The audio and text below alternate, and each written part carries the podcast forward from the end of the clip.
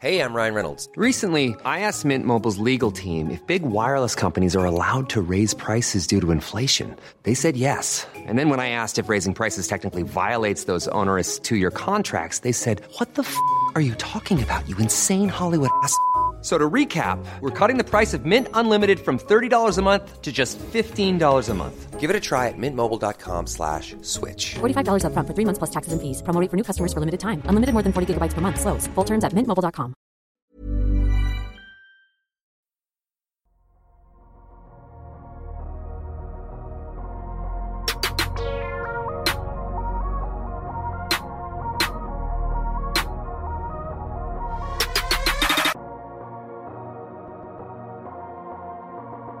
Salut à tous, c'est Adrien, bienvenue euh, dans ce nouvel épisode du podcast Dunk Hebdo, édition donc été 2022, puisqu'on a pris une petite pause après euh, les finals, ces playoffs qui ont, euh, vu sacrer les Golden State Warriors, mais donc à peine le temps de respirer en NBA, nous voilà déjà avec une draft qui a eu lieu, vous avez pu notamment la suivre avec Alan, et une free agency qui a démarré, qui a démarré sur les chapeaux de roue, c'est évidemment de ça dont on va parler aujourd'hui, des premiers échanges, des signatures, des mouvements en attente, évidemment aussi à base donc de Rudy Gobert, de Boston Celtics, de KD, de Kyrie. On va parler euh, de tout ça, mais tout d'abord donc on retrouve euh, la team dégalage horaire aujourd'hui. Je représente la team couche tard. On a notre représentant numéro un de la team Lefto, c'est Tom. Comment il va Tom? Ça va, un petit, un petit peu fatigué, mais ça va. Je pense que ça se vaut au niveau de mes yeux, mais on tient, on tient, on tient le rythme. C'est une équipe décalage horaire de fatigue donc, puisque pour compléter euh, le trio, nous avons notre envoyé spécial au pays du matin calme qui justement, lui, enregistre au matin. Alors calme, ça va être à lui de nous le dire. Comment ça va Ben? Ouais, c'est bah tu vois, on en parlait hein. L'option j'enregistre tard ou j'enregistre très tôt le matin, clairement au, au, vu moi aussi de ma tête pour ceux qui sont sur YouTube, l'option j'enregistre tard va très souvent être je pense la, la priorité. Mais ça va, ça va très bien. Eh bien, tant mieux. Et puis, pour être totalement transparent, euh, le troisième larron, à savoir euh, moi-même, sort d'une semaine de Covid. Donc, si vous voulez, on a l'équipe en pleine forme pour aujourd'hui. on est parti sur un, sur un grand podcast. On est sur des grosses bases. Exactement. Heureusement, honnêtement, heureusement, les sujets sont assez euh, intéressants. C'est ça. Et d'ailleurs, on va pouvoir en parler. D'abord, le rappel habituel, le protocole. Vous êtes toujours les bienvenus. N'hésitez pas à nous retrouver sur Twitter, sur toutes vos plateformes euh, de podcast euh, préférées, sur euh, YouTube également, si vous voulez voir donc nos têtes de décalage horaire. Et, euh, et ça y est, on est parti donc pour ce nouvel épisode de Dunkemdo. On démarre notre été 2022.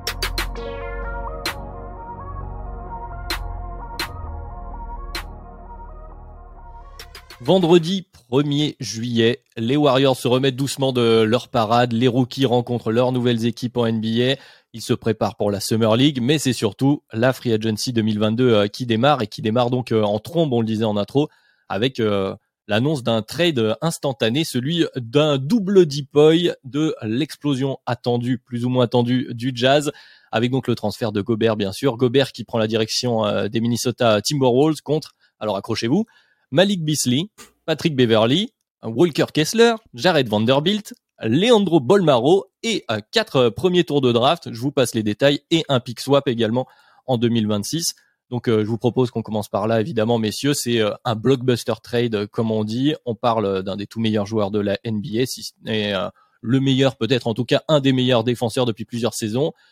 Et un départ pour une équipe qu'on n'avait pas forcément vu venir, un fit qui pose des questions. Euh, on va commencer simplement, Ben, je vais commencer avec toi. Premières impressions, toi, à l'annonce euh, de ce trade de Rudy Gobert? Première impression, waouh, ça fait beaucoup. Euh, vraiment, première impression. Après, alors, je pense vraiment ce trade, faut, faut pas réfléchir comme ça, mais si on, on découpe d'un côté l'impact terrain et de l'autre le prix, parce que je pense qu'on va forcément mêler les deux et ça va un petit peu influencer la manière dont on va voir ce trade. Sur l'impact terrain, c'est vrai qu'on n'avait pas souvent parlé de Minnesota comme d'une destination, mais euh, quand on lit notamment John Krasinski de, je, je, pense pas que je le prononce bien, de The Athletic, euh, on, on voit bien que les Timberwolves en fait étaient sur cette piste Gobert depuis beaucoup, depuis pas mal de temps. En fait, c'était vraiment un joueur qu'ils avaient ciblé. Euh, D'un point de vue terrain, alors point de vue terrain, si je parle en saison régulière, je pense qu'avec ce trade-là, les les Wolves s'assurent euh, une place dans le top 6, donc éviter le play-in à, l'ouest. En tout cas, je pense que c'est leur objectif parce que défensivement, ça leur permet bah, d'avoir une assise et d'avoir un Rudy Gobert qui permettra de avoir un Towns qui n'est plus en protecteur de, de, cercle et ça sera, je pense, vraiment positif pour eux. Et le talent offensif de l'autre côté de Towns et de, des joueurs autour de lui, Anthony Edwards, D'Angelo Russell, fait que je pense que euh, ce fait d'avoir deux intérieurs, si on deux cinq, si on le considère comme ça, euh, c'est pas inquiétant. Donc je pense que vraiment le feed sur le terrain posera quelques questions, je pense notamment peut-être en playoff sur certains affrontements. Mais si l'objectif c'est de d'être euh, en playoff de manière pérenne, je pense que c'est validé. Parce que c'est peut-être ça qui est important pour cette franchise-là. Après, est-ce que ça justifie le fait de d'envoyer autant de premiers tours de draft? Je sais pas. Après, tu me diras, c'est moins proportionnellement, c'est moins choquant qu'un des, trades dont on va parler un petit peu plus tard, mais ça fait cher, quoi. Alors que Rudy Gobert transforme une défense sans, sans, sans aucun doute, mais je trouve que c'est un coût quand même astronomique. Si tu veux, je vais finir là-dessus. Faut pas que Tom s'endorme pendant que je me réveille. si, tu veux, pour moi, on efface les noms, on met juste la contrepartie. Je vois un joueur qui part et je vois ce cette offre, ce package monstrueux, je me dis ok, c'est une équipe qui vient d'attirer un mec pour jouer le titre, en gros. Et ils, ils sont meilleurs. Je pense qu'ils passent un cap, mais ils jouent pas le titre. Donc c'est là où le trade me m'embête un petit peu. Ah, je t'ai vu acquiescer, Tom. Du coup, même même question, même premières impressions euh, sur ce trade? Oui, c'est, enfin voilà, faut pas, faut pas se leurrer, c'est quelque chose qui est euh, vraiment très risqué en fait du côté des Wolves. Et en fait, on peut se dire que si tu prends euh, euh, la valeur totale qui a été envoyée par rapport à ce qui est récupéré, que en gros, c'est un move comme Ben l'a dit pour viser le, pour viser le titre, alors que avec ce move-là, en fait, les Wolves ne passent pas entre, en tout cas, favoris, ils passent vraiment comme on peut peut-être, je pense qu'on peut probablement en parler comme, comme contender puisque je pense que c'est une équipe qui a désormais avec Rudy Gobert un excellent plancher de saison régulière. Donc du coup, je pense que c'est quelque chose qu'on peut potentiellement en parler comme de, de contender qui se construit, mais euh, c'est pour moi c'est pas vraiment un, favori. C'est pas vraiment un favori au titre puisqu'il y y a des équipes qui offrent un petit peu plus de garantie sur les les deux côtés du terrain. Après, enfin moi euh, le truc que je trouve intéressant c'est que même si le fit il est pas clean, je pense que c'est quelque chose qui peut euh, qui peut bien fonctionner hein, encore une fois puisque Towns Towns a un skill set très particulier pour euh, l'intérieur qu'il y est et Gobert aussi un, un skill set élite et très particulier pour le pivot qu'il est également. Donc je pense que les deux peuvent coïncider. C'est pas un fit parfait, mais je pense que c'est quelque chose qui peut marcher. Euh, ils, ils, seront coachés sous Chris Finch, euh, Chris Finch qui était déjà euh, assistant offensif aux Pelicans à l'époque du duo du coup euh, Cousins Anthony Davis. Donc peut-être qu'on verra, on reverra euh, certaines choses de ce genre-là. Et après d'un côté terrain, je pense que ça peut aussi changer deux choses par rapport à Minnesota.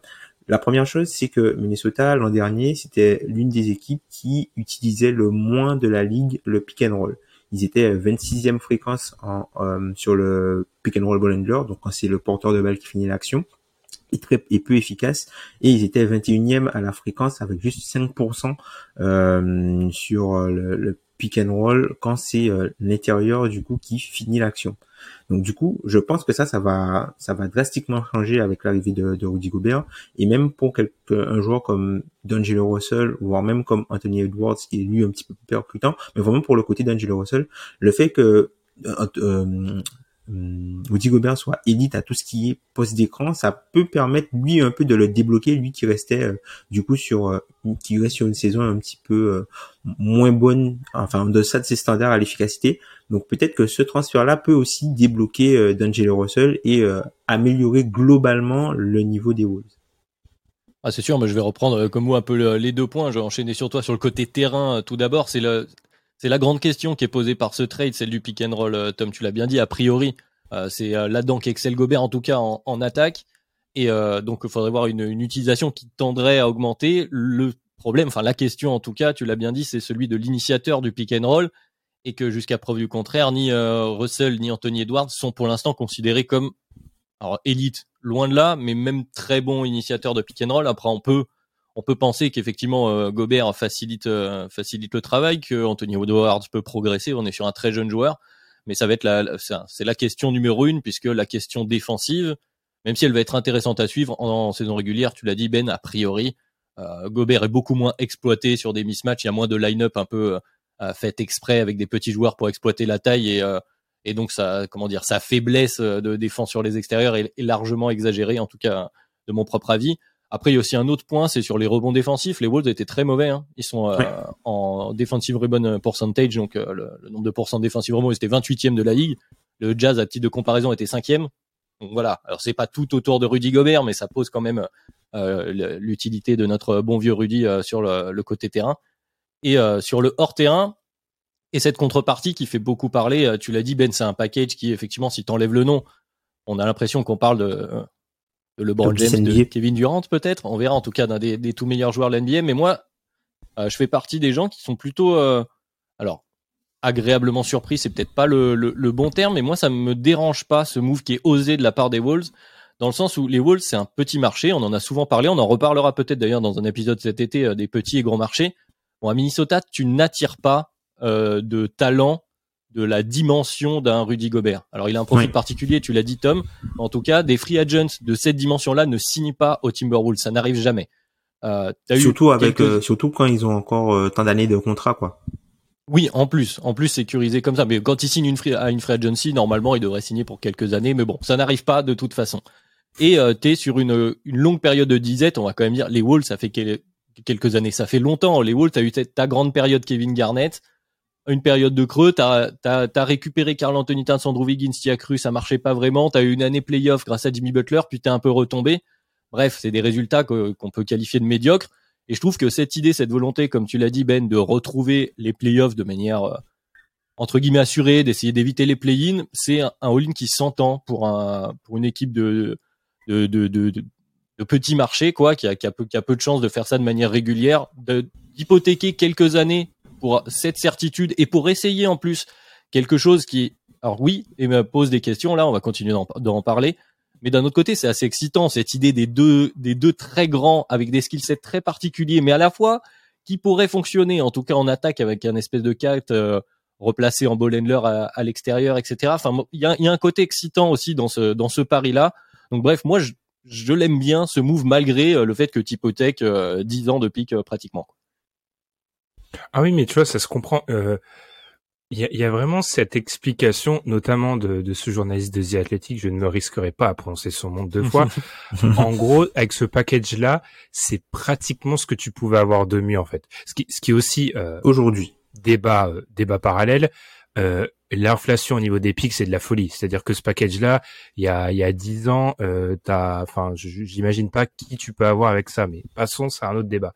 Je, je comprends qu'en fait, c'est vrai que euh, il y a un côté excitant et il y a aussi un côté euh, quel autre profil on aurait pu aller chercher du côté des des Wolves? Il y a aussi cette idée que ce profil-là, c'est peut-être celui qui gêne entre guillemets le moins euh, le développement des jeunes joueurs. Et ça, c'est très intéressant. Après, mon seul peut peut-être souci entre guillemets, je trouve que alors, j'ai lu personne dire ça, mais moi je trouve que paradoxalement, ça te rend encore plus dépendant de D'Angelo Russell en fait.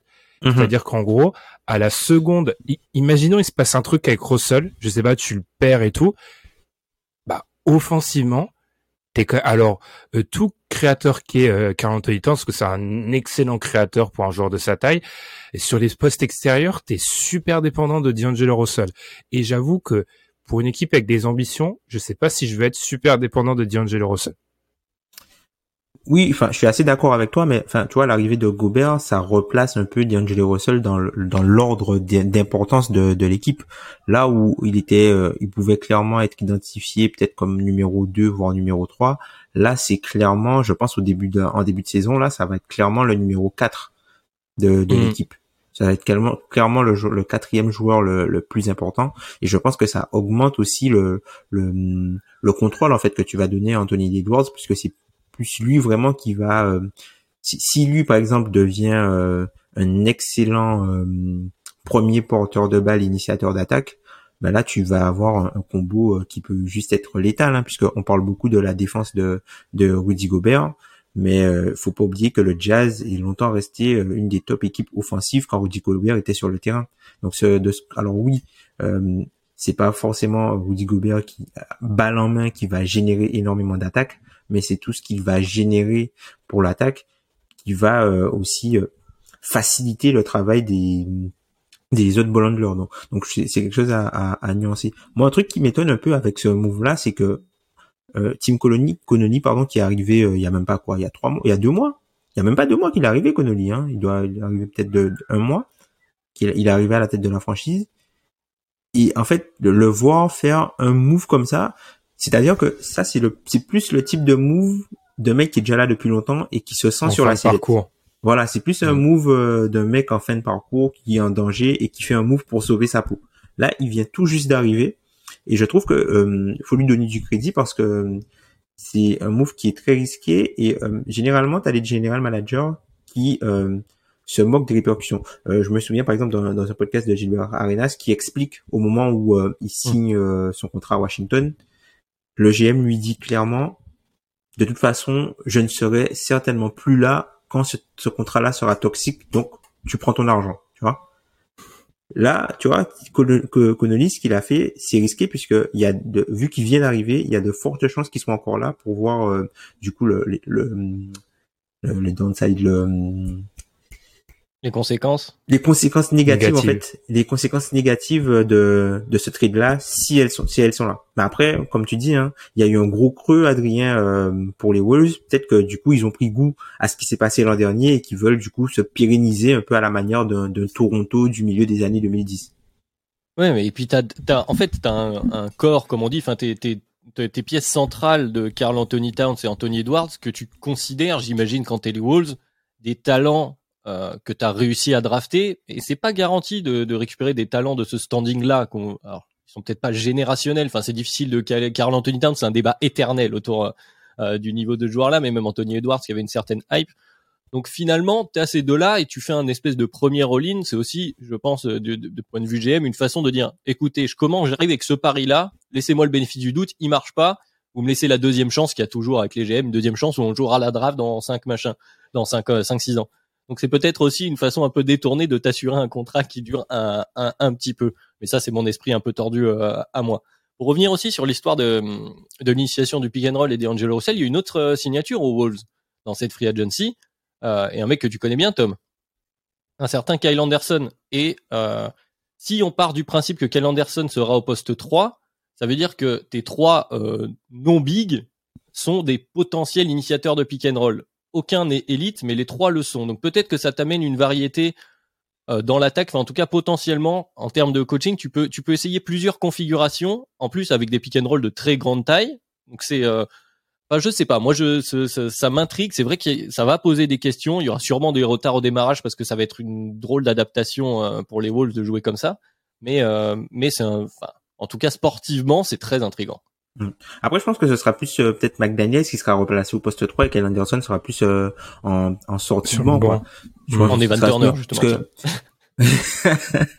c'est ça.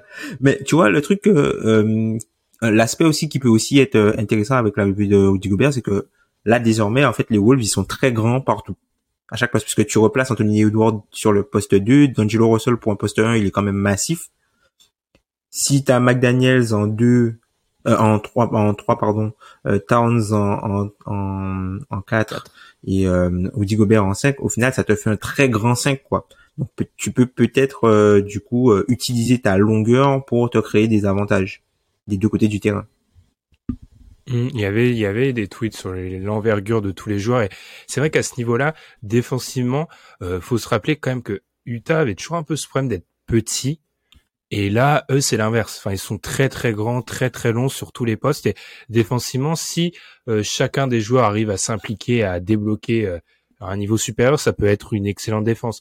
Ma seule question, désolé d'en revenir à la contrepartie, là où j'ai j'ai tout défendu, il y a un truc que je comprends qui toujours me- m'interloque.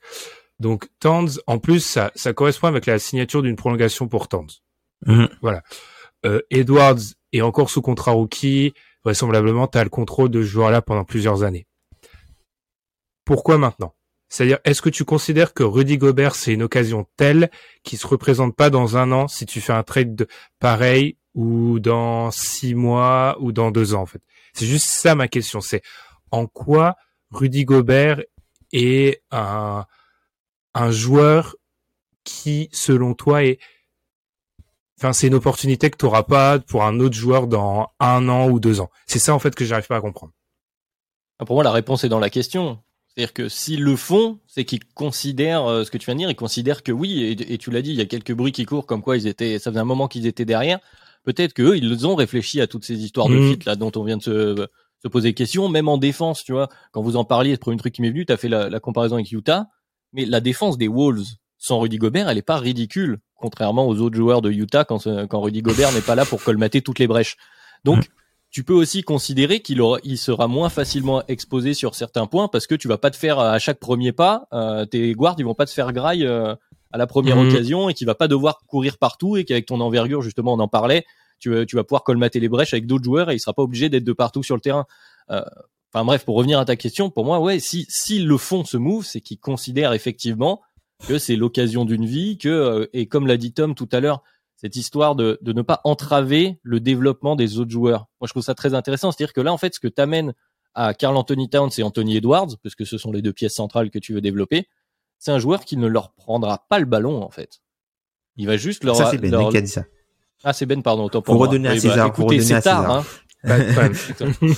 il est tard pour tout le monde. Mais, moi, j'étais en train de me dire, attends, Tom, il est, t'as entendu Tom dire ça? non, non, non, mais c'est, eh ben, écoute. Non, mais voilà, bah, en tout cas, cette idée, voilà, elle est intéressante du fait que, bah, ce jour-là, il a un profil tellement particulier qu'il ne va, il va au contraire plutôt accentuer leur développement. Tu, tu vas vouloir voir si Anthony Edwards peut, peut être un bon joueur de pick and roll. Tu peux demander, enfin, tu peux mettre Carl Anthony Towns dans, dans les pantoufles dont il a toujours rêvé, à savoir de ne pas jouer 5 en défense et de pouvoir jouer comme un ailier en attaque. Avec en plus, ben, on peut faire cette espèce de pick and roll de grande taille qui n'a aucun sens, mais, euh, mais pourquoi pas? Euh, enfin, voilà, je trouve que le, je pense, pour répondre à, voilà, à ce que tu disais, qu'effectivement pour eux c'est c'est un truc tellement enfin le pari est tellement fou mais correspond tellement à ce dont ils avaient envie que vas-y tu le fais de toute façon qu'est-ce que tu as à perdre? moi je pense que enfin un peu pour rebondir à, la question euh, de Ben il y a juste quelque chose qu'on n'a pas cité le proprio je pense que le ah bah proprio c'est la franchise vient vient d'être euh, rachetée par euh, Alex Rodriguez et je crois Matt Law ou quelque chose comme ça, enfin des, gars comme ça. Les mecs viennent d'arriver et peut-être que leur pitch à Connolly c'est nous on veut faire les playoffs sur les cinq prochaines années, donne-nous le, plus de chances de le faire. Mhm. Tu, où on lui a dit euh, tu dois faire les playoffs euh, trois fois sur les cinq prochaines années. Donc si c'est ça qu'on dit, là ça fait sens. C'est ça, c'est-à-dire que pour un peu rebondir, là où je peux comprendre qu'on puisse considérer Gobert comme un, un joueur qu'il te faut absolument, c'est si ton objectif, c'est d'être régulièrement en playoff sans pour autant être candidat au titre, voire au final de conf. Si ton mhm. objectif, c'est de se dire, je suis régulièrement en playoff et je passe parfois un tour, ok. Là, là, je comprends dans l'idée, c'est un joueur qui euh, t'assure ça de manière euh, très forte, mhm. mais du coup, je pense que c'est un, c'est clairement un move et on tourne en rond, je tourne en rond. Euh, c'est un mmh. move qui euh, t'assure de faire les playoffs, mais qui paradoxalement te t'abaisse ton plafond théo, très théorique sur euh, les cinq prochaines années, je pense. Mais je suis pas aussi sûr que ça. C'est-à-dire que ok, t'as perdu des pics, des pics que t'aurais relancé éventuellement dans d'autres trades ou euh, des mecs que t'aurais drafté au talent. Mais d'un autre côté, quand tu fais les playoffs, c'est la, la stratégie. alors on y reviendra. Là, j'allais dire la stratégie Nets, mais de il y a quelques années bah, tu remets ton équipe qui est bon là pour le coup dans un petit marché, t'es tout le temps en playoff. Si t'es un peu excitant parce qu'en plus Ant est un joueur assez euh, spectaculaire, Carl Anthony Towns aussi dans dans une autre façon de jouer. T'as Rudy Gobert sur le côté défensif, il y a aussi des actions de grand éclat. T'as une espèce de petite hype. Et après, quand tu voudras augmenter peu de, un petit peu le reste de, de ton effectif et aller signer les fameux vétérans qui viennent pour Peanuts euh, pour compléter tout ça, alors je dis pas que tu vas devenir candidat au titre, j'en sais rien et je je le pense pas nécessairement mais c'est une c'est une façon, enfin c'est une stratégie de, de moyen terme qui pour moi se défend. Alors oui, tu t'hypothèques là sur année euh, année euh, enfin année plus 1 et année plus 2 peut-être, mais euh, peut-être qu'il y a une free agency plus tard, tu vas récupérer un gars qui voudra voilà, qui voudra qui sera séduit par ce projet un peu séduisant pour vouloir aider ces, ces, ces jeunes là entre guillemets à mmh. passer le step d'après quoi. Ouais. Après c'est ouais, ça fait toujours bizarre en fait d'avoir un, un, comment dire un package Paul Georgesque pour Rudy Gobert quoi. Sans, sans offense hein Mais voilà quoi. Surtout C'est- qu'à à l'époque, Paul George, tu sais que c'est un, tu ramènes un demi Kawhi aussi avec, en fait. C'est un, c'est un Mm, mm. faux package, tu vois. Ah, Peut-être que Bref. tu peux penser que te- tu récupéreras après un demi, euh, je sais pas qui. Je sais pas qui voudra jouer avec euh, Rudy Gobert. Après, c'est Euh, l'inflation. C'est l'inflation. faire vraiment C'est l'inflation euh, des jeunes témuresques. Ouais. Eh bah tiens, Ah, juste, vas-y. ah, je grille Ah, la, la tradition parce que faut, faut, faut peut-être parler de Utah, les gars, parce que C'est vrai. est-ce qu'ils, est-ce qu'ils vont, moi, je trouve que quand même, le, le signal envoyé à un mec comme Donovan Mitchell, bon, alors, on a euh, ton meilleur pote qu'on avait ramené pour un peu euh, arrondir les angles et puis dans l'équipe, ton meilleur pote NBA, je sais plus qui le résumait comme ça, je crois que c'est John O'Neill il est plus là. Alors, on ramène des pics. Je serais très surpris qu'il soit là dans un an quand même.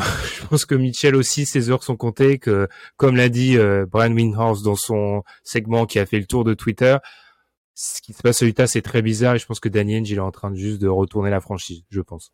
Bah, Tom, retooling ou rebuilding? Franchement, moi je pense plus retooling dans un premier temps et rebuilding euh, d'ici un an. Je pense vraiment. C'est-à-dire qu'ils vont essayer de faire quelque chose cette année et puis euh, de toute façon Donovan Mitchell, va, sa valeur va pas euh, beaucoup baisser et je pense que quand tu vois la course à l'armement qu'il y a eu des deux côtés de la conférence, t'as forcément quelqu'un qui a misé gros cette saison qui va sortir au premier tour. Et puis le truc avec Utah, c'est que la construction de l'équipe, à la base, l'équipe de, de Utah là, elle était censée accompagner l'évolution de Gordon Hayward. Et en fait, ce qui s'est passé, c'est que Donovan Mitchell était tellement fort très vite que euh, Oui. les role players étaient là, mais lui il était jeune. Et là, lui il commence à rentrer dans son prime et tous les role players commencent à descendre en fait. C'est ça le, le gros problème de Utah, c'est que limite Donovan Mitchell a été peut-être un peu trop fort trop tôt et du coup le supporting cast était déjà âgé. Et c'est un peu ce qu'on pourrait peut-être penser à ce qui va arriver euh, à Dallas où par exemple quand tu regardes euh, l'effectif et les joueurs importants, t'as Luka Doncic qui est à peu près plus ou moins jeune et après tu rentres tout de suite dans les role players qui sont euh, pas loin de la trentaine quoi. Écoute, la problématique Utah dont on a déjà beaucoup parlé, et puis on, on verra bien où ça mène, mais globalement, effectivement, ça ressemble quand même à... Bon, on se donne un maximum de pièces, euh, on regarde ce qu'on peut faire de Donovan Mitchell, et puis après, on a toutes les options qu'on veut, à savoir, on repart par la draft, on fait des trades avec, on fait des packages, euh, on verra bien ce qu'ils vont nous concocter, mais on a déjà passé euh, euh, 20 bonnes minutes sur le jazz, et, et il s'en passe des choses dans cette free agency. C'était forcément, on le savait, le sujet euh, qui allait euh, nous rendre le, le plus bavard, au moins comme ça, maintenant, tout le monde est entré dans le vif du sujet du podcast. On va parler quand même des quelques autres trades. Et bon, la transition a été grillée, mais effectivement, il y a, y a eu un échange euh, quelques jours avant le début de la free agency. euh, euh, C'était deux jours avant, un autre échange qui a fait parler d'un All-Star, d'un néo All-Star euh, des San Antonio Spurs. C'est Dejounte Murray, bien sûr. Dejounte Murray qui, qui rejoint donc les Hawks euh, contre euh, Danilo Gallinari. Alors, le, Danilo Gallinari qui, a priori, ne jouera pas pour les Spurs. Et euh, donc, à nouvelle fois, plein, pléthore de, de pics de draft, trois premiers euh, tours de draft et euh, un futur euh, swap également. Euh, donc euh, une nouvelle fois un package lourd en first pick. Et bon bah tout à l'heure on a les premières impressions de Ben, Tom cette fois-ci, Euh, c'est pour toi. Qu'est-ce que ça te fait? Qu'est-ce que ça t'inspire ce trade de Dejounte Murray? La tête de Tom.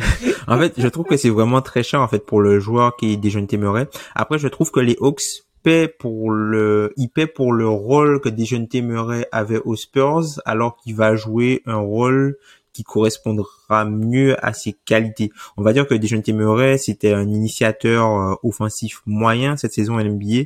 On parle de quelqu'un qui a quand même euh, 35, 32% euh, d'usage et qui est euh, euh, à à peu près euh, 53% de true shooting, donc à peu près 3% en dessous de la de la moyenne de la ligue, mais ça s'explique par un fort usage et euh, par le fait que euh, ce soit lui qui soit le générateur d'attaque principal des Spurs, sachant que c'est un joueur qui est avant tout, avant tout connu pour sa défense et qui a évolué en tant que euh, playmaker et qui a repris ce rôle-là tout simplement parce que les meilleurs talents offensifs des Spurs sont partis.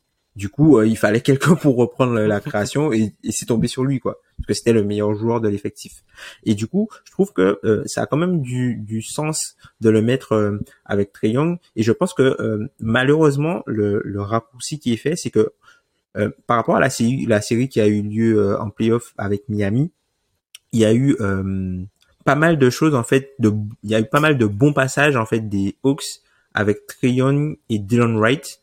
Donc du coup, je pense qu'ils se sont dit ah c'est le, le type de joueur voilà c'est le on tient quelque chose c'est le type de joueur qu'il nous faudrait à côté de Trayon. Et du coup ils sont allés chercher euh, la meilleure version de ce qui pourrait être un facsimile à Dylan Wright qui existait sur euh, le marché. Et je trouve que euh, le joueur est plutôt bien identifié même si je trouve que encore une fois, comme la paire euh, Gobert Towns, le fit n'est pas parfait, mais je trouve que ça peut fonctionner. C'est juste que je trouve que c'est vraiment beaucoup trop cher pour le joueur qui est Dijon Murray.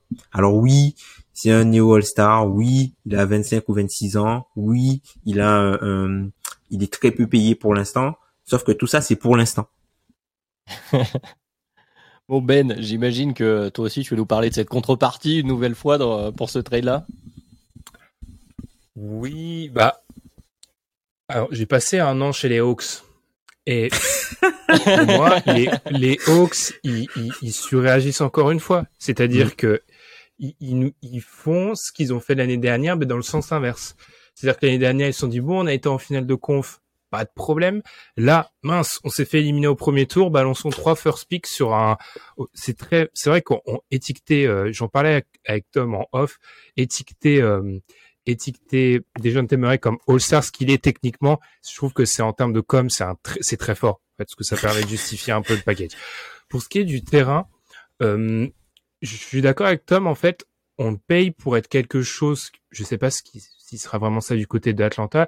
Moi, j'ai plusieurs craintes du côté d'Atlanta. D'abord, la première, c'est le bon vouloir d'un Nate McMillan de retirer la balle de Trayon, parce que on dit beaucoup, ah, ça leur offre enfin un deuxième porteur de balle. Alors ça qu'il l'avait peut-être pas euh, avant, mais est-ce que Nate McMillan va vouloir faire ça? Parce que Young, c'est une formidable assurance vie pour un coach. C'est-à-dire que mm, si mm, mm, offensivement, si tout va bien, tu, tu, seras quand même dans le top 10, voire le top 5, parce qu'il va faire le taf en saison régulière. Alors que donner, commencer à donner de la balle à des gens de bah c'est moins euh, avoir cette, cette assurance-là, surtout qu'on sait que Triangle n'est pas habitué à jouer loin du ballon. Des jeunes Temeray loin du ballon aussi, c'est pas, c'est un joueur qui a 35% sur des catch shoot la saison dernière, c'est un joueur qui sur les shoot ouverts et dans les mêmes eaux, c'est pas non plus une, une gâchette. Donc loin du ballon, il faudra aussi qu'il s'habitue à se réhabitue, pardon, à jouer loin du ballon. Et puis pour un joueur d'un peu Tom, je trouve que ça fait très cher pour est-ce que tu euh, changes fondamentalement le plafond de ton équipe? Encore une fois, c'est un petit peu la même question. C'est-à-dire que je pense qu'ils ont voulu. Tom aime bien parler des équipes qui sont construites sur un déséquilibre. Moi, j'étais parti du principe après ma saison chez les Hawks qu'il fallait euh, enchaîner le déséquilibre et qu'il fallait appuyer dessus. Du côté des Hawks, c'est qu'un un guard défensif changerait pas la changerait pas l'équation parce que si tu te projettes sur des playoffs dans un jeu où on l'a bien vu cette saison le, petit le, petit jeu justement, c'est d'attaquer les faiblesses de chaque côté du terrain. Trayon reste sur le terrain. Donc en fait, la question c'est pas c'est pas tellement comment s'améliorer en défense, mais comment devenir encore plus létal en attaque. Je suis pas sûr que des gens de Téméré te permettent de faire ça. Donc je trouve qu'ils ont ils payent cher pour avoir plus de probabilité de passer le premier tour. Ouais, je, suis un peu d'accord avec euh, cette histoire de, de, surréaction. Juste pour l'histoire d'enlever la balle de la main de Trayon, je suis pas sûr globalement que, comme tu l'as dit, qu'on arrive à des à des minutes avec Trayon qui joue tel Steph Curry euh, off ball. Je pense pas que ce soit en plus sa qualité première. On l'a assez souligné. C'est un bon shooter, mais c'est pas c'est pas c'est pas sa première qualité à Trayon. C'est vraiment sa création. Peut-être qu'ils ont voulu aussi un peu limiter le différentiel d'offensive euh, rating, enfin d'efficacité offensive pour les minutes où Trayon s'assoit et là, mm. vraiment, euh, tu les as vus. Alors, je les ai moins vus que toi, mais à chaque fois que j'ai vu les Hawks, à chaque fois que Trayon s'assoit sur le banc, et eh ben, mm, mm. il, ne se passe plus rien, quoi, du côté offense, côté attaque. Donc, du coup, euh, peut-être qu'ils ont voulu limiter ça, mais je suis d'accord que c'est cher payé. C'est une très, très forte surréaction, entre guillemets, une contre-performance, là où tu es juste revenu à ton état et que, effectivement, on rejoint le parallèle que tu faisais, euh, Tom, juste avant, avec les, les, jeunes trop forts, trop vite. Trayon, il est dans cette limite-là et justement, Atlanta avait ce luxe entre guillemets de pas avoir une équipe de vétérans, euh, euh, comment dire, role players, et d'avoir des jeunes. Et, ils, ont, on a l'impression qu'ils veulent tout de suite euh, rentabiliser le niveau de Trey Young. Je suis pas sûr que ce soit le, meilleur choix. Après, techniquement, voilà, comme vous l'avez dit, je vais pas reparaphraser, c'est un bon joueur. Il a des, des qualités qui effectivement peuvent aider sur certains sur certains points. Le problème, c'est qu'il voilà, il ne va pas combler tous les problèmes que tu peux avoir du côté des Hawks. En tout cas, pas faire passer un step extraordinaire. On en parlait avec les Wolves qui euh, retrouveraient euh, voilà les playoffs de manière, on pense, relativement assurée. Là, c'est même pas. Enfin, je suis pas sûr que l'ajout des gens de Témoré fasse des Hawks euh, des un lock pour les playoffs sans play-in l'année prochaine à l'est, quoi. Mm. Après, le, le, le, truc où je pense que euh, faut pas, faut pas non plus sous-estimer euh, l'arrivée de gars comme Dijon Temeré. C'est euh, comme tu disais, euh, les minutes sans Trayon, pas sur le plan défensif, pas sur le plan offensif, mais plutôt sur le plan défensif. Je pense qu'il y a moyen que ça puisse faire un peu comme les, les Grizzlies sans Jamorant en fait. C'est-à-dire que si t'as pas Trayon, t'as quand même un initiateur qui te permet de, de survivre offensivement. Par contre, défensivement, tu as ah bah, quand même quelque chose de voilà quelque chose de bien parce que faut, faut se rappeler que les personnes qui remplaçaient Trayon l'an dernier quand il n'était pas sur le terrain, c'était euh, euh, Wright et Lou Will. Donc du coup, alors oui, Wright est, est plutôt, euh, enfin c'est plutôt un joueur qui est dans la bonne moyenne en défense à sa position, mais Louis, il est totalement à l'opposé du spectre, quoi. C'est, pire que Trayon. hors du graphisme. il est hors du graphique, surtout à son âge, tu vois. Donc, du coup, le fait de remplacer ces minutes-là par euh, euh, un joueur comme Dejeune Téméré, ça te permet déjà euh, dans tes 5 centrayons d'avoir déjà beaucoup plus de taille, notamment si tu fais rentrer Bogdanovic sur le poste 2. C'est, une équipe qui a drafté Edge Griffin, ils ont Kongu, ils ont encore John Collins pour l'instant. Donc ils ont pense que non, euh, ouais, voilà, il y a Werther, il est plus là. Ils ont récupéré du coup des soldats. Holiday et Harkless. Euh, Maïmen, euh, Holiday et Justin euh, Voilà, des, des, un peu des soldats. Donc du coup, peut-être que l'idée c'est que quand euh, n'est pas sur le terrain, ok, on va pas pouvoir attaquer, mais défensivement, on sera très fort un peu à la, à la manière de Memphis. Donc ça peut permettre du coup de d'améliorer le plancher quand Trey Young n'est pas sur le terrain et après d'essayer de maximiser le plafond quand Trey Young est sur le terrain. Ben, je t'ai vu poliment lever le doigt. Tu auras le, mot de la fin sur ce trade euh, pour qu'ensuite on continue.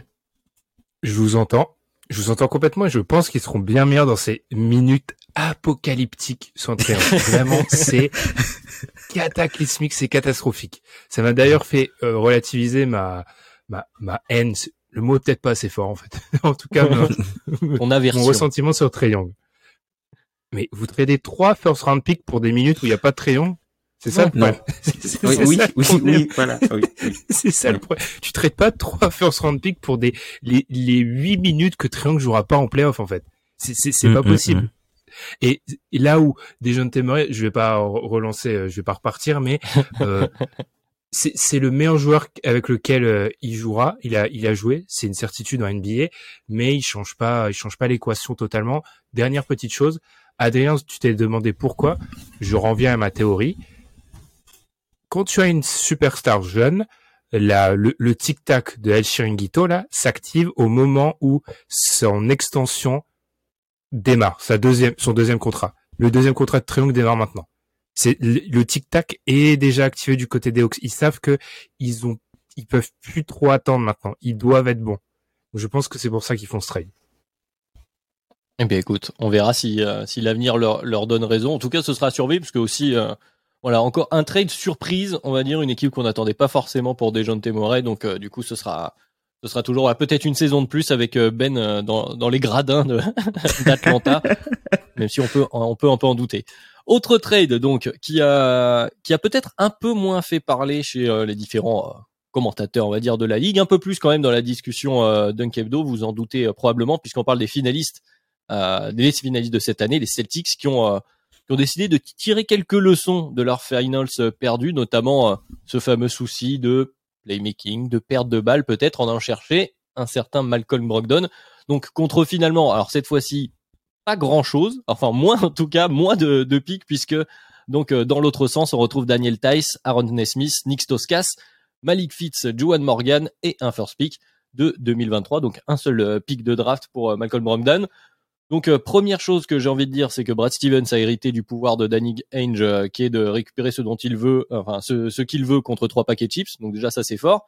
Euh, ensuite, par contre, sur le fit terrain, je vais te redonner la parole à toi, Tom, cette fois-ci, parce que on en parlait vite fait avant de commencer l'enregistrement en off. Euh, T'es un peu mitigé, toi. T'as quelques réserves sur Brogdon. En fait, je trouve que la théorie de Malcolm Brogdon fait beaucoup sens en fait euh, aux Celtics et un peu plus que la théorie, euh, on peut dire un peu le, joueur qu'il est. Moi, ce qui sur la chose sur laquelle j'ai des réserves, c'est vraiment euh, le niveau de présence de ce joueur-là. Alors oui, Malcolm Brogdon, il a des qualités qui vont faire énormément de bien à Boston. C'est un joueur qui est toujours dans le haut de la ligue, notamment au niveau des drives. C'est quelque chose que, qu'il, qu'il fait très bien, qui finit bien, qu'il arrive à provoquer des fautes. Là encore, cette saison, il est dans le top 5 euh, en moyenne, enfin de drive en moyenne. Alors, il n'a pas joué énormément de matchs, mais Ben aime bien le dire. Availability is the best ability. Et Malcolm Brogdon est trop souvent absent, en fait, euh, je trouve. En tout cas, à Indiana, il était trop souvent absent. Il a, il a jamais joué, euh, il a jamais joué plus de 60 matchs avec euh, avec Indiana depuis qu'il y est. Et euh, je pense que à, à Boston, je me dis que ça peut potentiellement faire en fait comme le Boston de le Boston de 2019 qui avait un effectif blindé mais qui avait euh, quelques problèmes internes. Alors là, la chose qui ne la chose qui euh, peut empêcher entre guillemets à, à, à ce feed de se réaliser parfaitement, c'est euh, qui, enfin la chose qui peut permettre à ce feed de se réaliser parfaitement, c'est que contrairement à l'équipe qui avait avant, enfin l'équipe de, de, 2019 du coup qui avait un, un, effectif monstrueux et qui n'a rien fait, c'est que là en fait quasiment tout le monde est payé. Et il y aura pas de, il y aura pas de, je pense pas qu'il y aura de problème d'ego puisque tout le monde est sous contrat pendant un long moment et que euh, les, les seuls joueurs du coup qui pourraient se qui pourrait pâtir en fait de, de ça sont Peyton Pritchard qui euh, maintenant est, devenu peut-être un, un, dommage collatéral euh, à, à l'arrivée de, de Brogdon. Et euh, Grant Williams qui lui euh, n'a pas encore signé de, prolongation il devra se battre pour des minutes. Alors Ford je pense pas que ce soit un problème vu son vu son âge maintenant. Mais en tout cas je trouve que le joueur théorique qui est Brogdon quand il est présent est une très bonne chose pour les Celtics après, j'ai des doutes sur un son sa présence, deux sur le fait que ce soit euh, le porteur de balle meneur de jeu entre guillemets puisque c'en n'est pas un. Et la le, le, troisième doute c'est qu'est-ce qui va se passer en fait quand tu vas réduire le rôle de, de certains joueurs pour l'intégrer? Puisque quand euh, tu as euh, des expansions de rôle, ça fonctionne toujours dans un effectif, mais quand euh, tu as des entre guillemets, tu baisses le rôle de certains joueurs, ben l'acclimatation peut être un petit peu plus difficile. Ben, du coup, même chose. Tu as été prise à partie par Tom qui parlait du fait que tu as des réserves pour les joueurs qui se blessent beaucoup. Est-ce que c'est ta première réserve du coup sur ce trade? Oh non, ma première réserve vis-à-vis de Malcolm Brogdon, c'est qu'il a toujours la tête des coachs qui l'entraînent. Mais là, je me suis dit, c'était ma première action, j'ai vu ça, je fais bon. Udoka était en finale NBA sur sa première saison, c'est les Celtics. Il y a de la stabilité, je pense pas, je pense pas qu'il aura la tête d'Udoka. Donc c'était la première chose. Première chose. Deuxième chose, oui, Malcolm Brogdon a joué plus de 70 matchs une seule fois dans sa carrière. Une seule sa première saison. Sa première saison. Il a jamais joué plus de 70 matchs dans une saison. Euh, donc il y a de ça. Je reviens sur le deuxième point de Tom. Je lis beaucoup. Ah, les Celtics ont trouvé leur porteur de balle, leur passeur. Non, non, non. C'est un combo qui est pas un porteur de balle prioritaire, Malcolm Brogdon. Euh, c'est un mec qui est capable. Je, je trouve qu'il y a beaucoup, je disais beaucoup ça du côté des fans des Pacers, qui quand ils ont vu arriver à Liberton, ils ont vu un espèce ils ont vu la différence. ils ont vu une différence en fait entre genre mm. l'attaque menée par euh, Brandon et par Ali Burton. Parce qu'en fait Ali Burton est un vrai euh, premier porteur de balle là où Brandon ne l'est pas vraiment. Moi ce train me prouve vraiment que dans ce grand débat qu'on avait eu dans notre bilan des finales NBA peut-être trop long on s'excuse auprès de certains auditeurs qui ont trouvé qu'on avait un peu trop parlé des Celtics pas assez des Warriors les Celtics continuent dans la même veine. C'est-à-dire que quand on s'est demandé est-ce qu'ils vont euh, ramener un passeur euh, pur passeur ou est-ce qu'ils vont continuer dans leur euh, volonté défensive, etc. Ils ramènent un mec qui offensivement est capable de un peu porter la gonfle, mais qui n'est pas un vrai meneur, qui est capable de driver, qui n'est globalement, ils restent dans la même veine. Ils ont, ils ont dit, c'est la manière dont on va construire autour de, de Jason Tatum et de Jalen Brown. Donc, ils ramènent ce joueur-là à moindre coût. Alors, en gros, si ça marche pas, bah t'auras perdu un premier tour de draft qui sera probablement pas haut et des role players. Donc en fait, c'est un pari pas risqué. je suis comme Tom, je pense que je suis en dessous de la moyenne sur euh, le, le, niveau d'excitation vis-à-vis de ce trade parce que c'est un joueur qui joue peu et je pense que on on se fourvoie un peu sur son son rôle. On l'idéalise. Mais je trouve, ouais, mais je je trouve que il, Brad Stevens et les Celtics montrent que on va construire comme ça. On va construire une équipe de mecs défensivement qui peuvent tous un petit peu, en gros, shooter, passer, défendre. J'ai pas grand chose à ajouter euh, là-dessus. Moi, j'avoue sur ce trade, euh, si ce n'est que un peu comme vous l'avez dit, euh, je, vais, le dire un peu plus méchant, qui fait un peu petit bras dans le sens où les, Celtics considèrent, enfin, pour moi, ce trade, il, il, considère qu'on est à rien du tout, voilà, à, à cette petit ajout de type Michael Brogdon, de retrouver les finals et de peut-être, peut-être cette fois-ci l'emporter. Et je pense pas que ce soit vraiment le cas. De mon côté, je pense que les Celtics vont avoir besoin de se poser d'autres questions. On verra bien la saison d'après, mais tu vois, ah, je suis désolé, je vais te ruiner ça. Tu, tu vois, je pense pas que ça soit ça. Je pense que c'est. Je réfléchis beaucoup sur les Celtics depuis deux trois semaines. Je pense que leur stratégie est très simple. C'est la théorie du trou de souris. On va être tous les ans parmi les cinq meilleures équipes de notre conférence. Et il y a une année où c'était presque cette année. Sur un malentendu, on prend le titre parce que il y a toutes les, les, les étoiles Je pense vraiment que c'est leur stratégie. La stratégie Michel Blanc, quoi. On va l'appeler. La, la, bon la, théorie du champion de gymnastique. Pourquoi champion de gymnastique? Ben en fait, un, gymnastique, tu vois, c'est pas, c'est non, mais en vrai, en gymnastique, tu vois, quand t'as les épreuves, t'as, genre, je sais pas moi, euh, t'as meilleur 10 épreuves et c'est genre, euh, tu vois, si tu fais euh, troisième, troisième, troisième, troisième sur ben c'est peut-être mieux que de faire premier, cinquième, premier, huitième, tout ça. Tu vois, c'est un contre-modèle au, au, au Nets, par exemple, je te fais une transition, ou au reste, c'est-à-dire qu'ils se disent, et c'est une théorie qui, c'est un débat qui, moi, m'intéresse parce que c'est un truc qui revient beaucoup en NFL et notamment dans l'équipe que je supporte. Est-ce que ça vaut pas mieux d'être bon pendant 10 ans en te disant qu'il y a une année où tu vas faire un run improbable et que statistiquement, tu pourrais peut-être Toronto. Genre, tu pourrais choper le titre cette année-là. Je pense vraiment que c'est, donc, quand tu fais ce trade-là, tu te dis, on se rapproche à petits pas encore plus, et il y a une année où il y aura l'ouverture. Ouais, je, euh, j'entends, j'entends ces, ces stratégies. Ah, mais t'as le droit d'être euh, sceptique. Je la requalifierais de petits bras, euh, du coup. Écoutez, euh, si, si ça leur, c'était presque cette année. Le problème, c'est que j'ai un doute qu'il y ait autant d'alignements de planètes qui se, qui se, qui se remettent en ordre parce qu'on on la voit cette NBA déjà, ça bouge beaucoup. Et, euh, et en l'état, t'as quand même besoin qu'il y ait plusieurs dominos qui s'effondrent au-dessus pour que ça arrive jusqu'à toi. Et donc l'idée, c'est quand même d'essayer de limiter le nombre de pièces que, dont, dont t'as besoin qu'elles s'effondrent euh, pour l'avoir à, à, nouveau cette fenêtre. Mais bon, on verra bien. Euh, si cette stratégie paye, tu l'as dit, on va faire la transition, on va en parler maintenant. Je pense qu'on va exploser le compteur, mais on va quand même parler du, ah, du fameux cas en vrai, Nets y a pas maintenant. de compteur pour la free agency. non mais c'est ça, c'est pour ça. On va parler du gros sujet, comme ça on arrive à l'heure pour ceux qui veulent nous écouter pendant une heure, et après on continuera sur les euh, les quelques les quelques contrats, les quelques trades dont on a envie de parler euh, les uns et les autres. Mais allons-y sur ce cas des Nets, puisqu'effectivement euh, les Brooklyn Nets, les grands Brooklyn Nets implosent. Hein. Je pense qu'il n'y a pas d'autre mot. Ça a commencé avec des rumeurs sur Kyrie pour qu'ensuite, finalement, il re-signe sa player option à la surprise d'à peu près personne. Euh, mais euh, suite à ça, notre cher Kevin Durant a demandé officiellement son trade. Kyrie serait lui aussi sur le départ. Bref, euh, c'est la panique du côté de Brooklyn.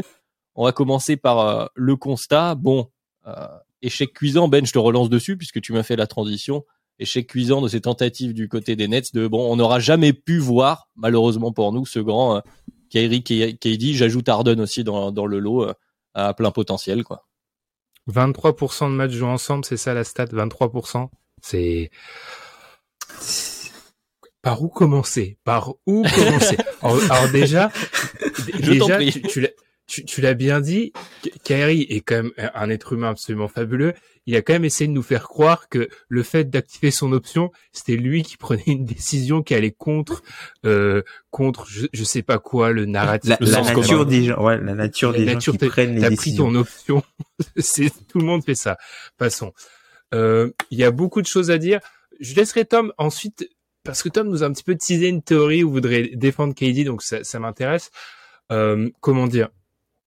Je trouve que personne en ressort gagnant de cette histoire, mais, mais aucun acteur, aucun acteur vraiment considère. C'est-à-dire que les Nets en sortent pas gagnants parce que les Nets sont quand même euh, je vais pas dire que ce sont agenouillés, mais ont quand même signé DeAndre Jordan pour euh, satisfaire ces mecs-là. Ont eu, il y a eu ce grand débat autour de statut de, vaccination de Kyrie. Au final, il cède pour un joueur qui euh, finalement après euh, décide plus ou moins de partir. Euh, je trouve que KD n'en sort pas grandi dans le sens où ses justifications me semblent très douteuses. Enfin, je, comprends qu'il peut avoir des liens d'amitié à ce niveau-là, mais quand euh, une des raisons qui explique son trade, c'est qu'il n'aime pas la manière dont le front office euh, traite Kyrie. Là, t'as envie de te dire, waouh, peut-on parler de la manière dont le Kyrie a traité le front office?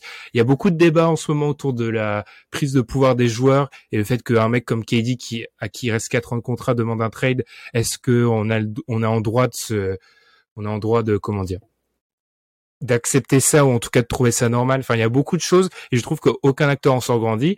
Après, c'est une, une anomalie historique. Alors Kevin Durant va sur ses 34, 34 ans, mais c'est une anomalie historique d'avoir un joueur top 3 NBA qui est disponible euh, sur le marché des transferts avec un contrat si long. Donc c'est une situation intéressante. Mais oui, l'échec des Nets, c'est abominable. Il est abominable, il est inqualifiable. Et dans tout ça, t'as pas mentionné Ben Simmons.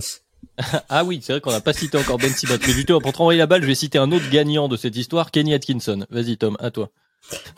Il y a même ça aussi, tu vois. Enfin. Ouais. Tout ça parce que Tom, comment tu comment tu vois toi tout cette affaire euh, Un peu comme Ben, hein, personne n'en sort euh, grandi. C'est euh, implosion, explosion. Après, enfin le le petit parachute que, que les Nets ont eux de leur côté, c'est qu'ils ont quand même la voilà la valeur de Kevin Durant en tant que joueur plus contrat et euh, voilà la, majorité des équipes de la ligue vont s'arracher. T'as as pas mal d'équipes qui se disent aujourd'hui on va pas mettre un tel, on va pas mettre un tel, on va pas mettre un tel. Et après euh, après 20 matchs, si tu pars mal, tu verras que un tel, un tel, un tel, un tel, un tel, ils vont rentrer dans le package. Alors oui, il y a la, la, le fait que Ben Simmons soit euh, sur un contrat designated rookie, euh, ça bloque un petit peu certaines manœuvres puisque les Nets ne peuvent pas acquérir par trade deux joueurs qui sont sur un contrat designated rookie. Ils ont déjà acquis Ben Simmons, donc un peu comme à la manière de, de ce qui s'était passé quand les, les Celtics ne pouvaient pas transférer pour pour Anthony Davis parce qu'il était sur un contrat designated rookie et que Kyrie Irving qu'ils avaient eu aussi via trade était sur le encore de, voilà encore donc, du coup là ils ont ils ont euh, ce blocage là donc ça peut euh, euh, nuire aussi au, retour qu'ils auront. Et l'autre chose c'est que les Nets ne peuvent pas non plus récupérer un joueur enfin peuvent difficilement récupérer un joueur dans un sign and trade tout simplement parce que le faire un sign and trade et récupérer un joueur ça te hard cap et du coup tu arrives à un montant qui est 6 millions au-dessus de la que tu ne peux pas dépasser. Donc c'est vrai que c'est une situation assez complexe, mais euh, moi je suis plutôt confiant en fait pour les Nets que qui vont trouver euh, un package intéressant qui ira du coup euh, dans le sens de ce qu'ils veulent. Et au final je pense que Kevin Durant aussi aura ce qu'il veut. Bon j'espère que si c'est ce j'espère que si c'est ce qu'il veut c'est jouer encore une fois avec Kyrie Irving dans une autre franchise c'est pas forcément la bonne chose pour lui puisque au final c'est typiquement euh, Kevin Durant drôle le mec qui est qui, voilà il est loyal ou, ou mauvaise personne. On va dire on va dire ça il est loyal ou mauvaise personne. Mais pour moi en fait la, la, je, je vous le disais mais pour moi la seule chose en fait qui pourrait expliquer euh, pour moi la, seule raison logique que je vois à ce qu'a fait Kevin Durant c'est que au moment où il signe son contrat qu'on lui dise qu'on fera que les lui dit peut-être qu'il ferait tout pour euh, garder Kyrie parce qu'il s'est engagé avec Kyrie en fait. C'est pas Kevin Durant qui est venu, c'est Kevin Durant et Kyrie Irving. Lui c'est peut-être engagé ah, et peut-être qu'à un moment donné, il a été payé. Il attendait que les Nets Kyrie. Les mecs n'ont pas payé Kyrie, ils ont essayé de le transférer. Il s'est dit ben ouais mais vous vous respectez pas votre parole, je veux plus être là. C'est le seul truc que je trouverais à peu près logique. Oui, disons une explication, euh, une explication cohérente. Euh, effectivement. Pour, pour, pour, vraiment donner un, une autre perspective, hein, puisque. Oui, c'est ça. Non, mais une, euh, logique qui se défendrait. Après, on la partage, on la partage pas, mais en tout cas, qu'il y aurait une cohérence dans la dans la réflexion, effectivement. Pour revenir à cette histoire de trade de KD, de, enfin des deux d'ailleurs, et de package, moi c'est, pour moi elle est là toute la question, c'est que alors déjà première question, est-ce qu'il existe en NBA. Comme tu l'as dit, Ben, c'est une anomalie de l'histoire.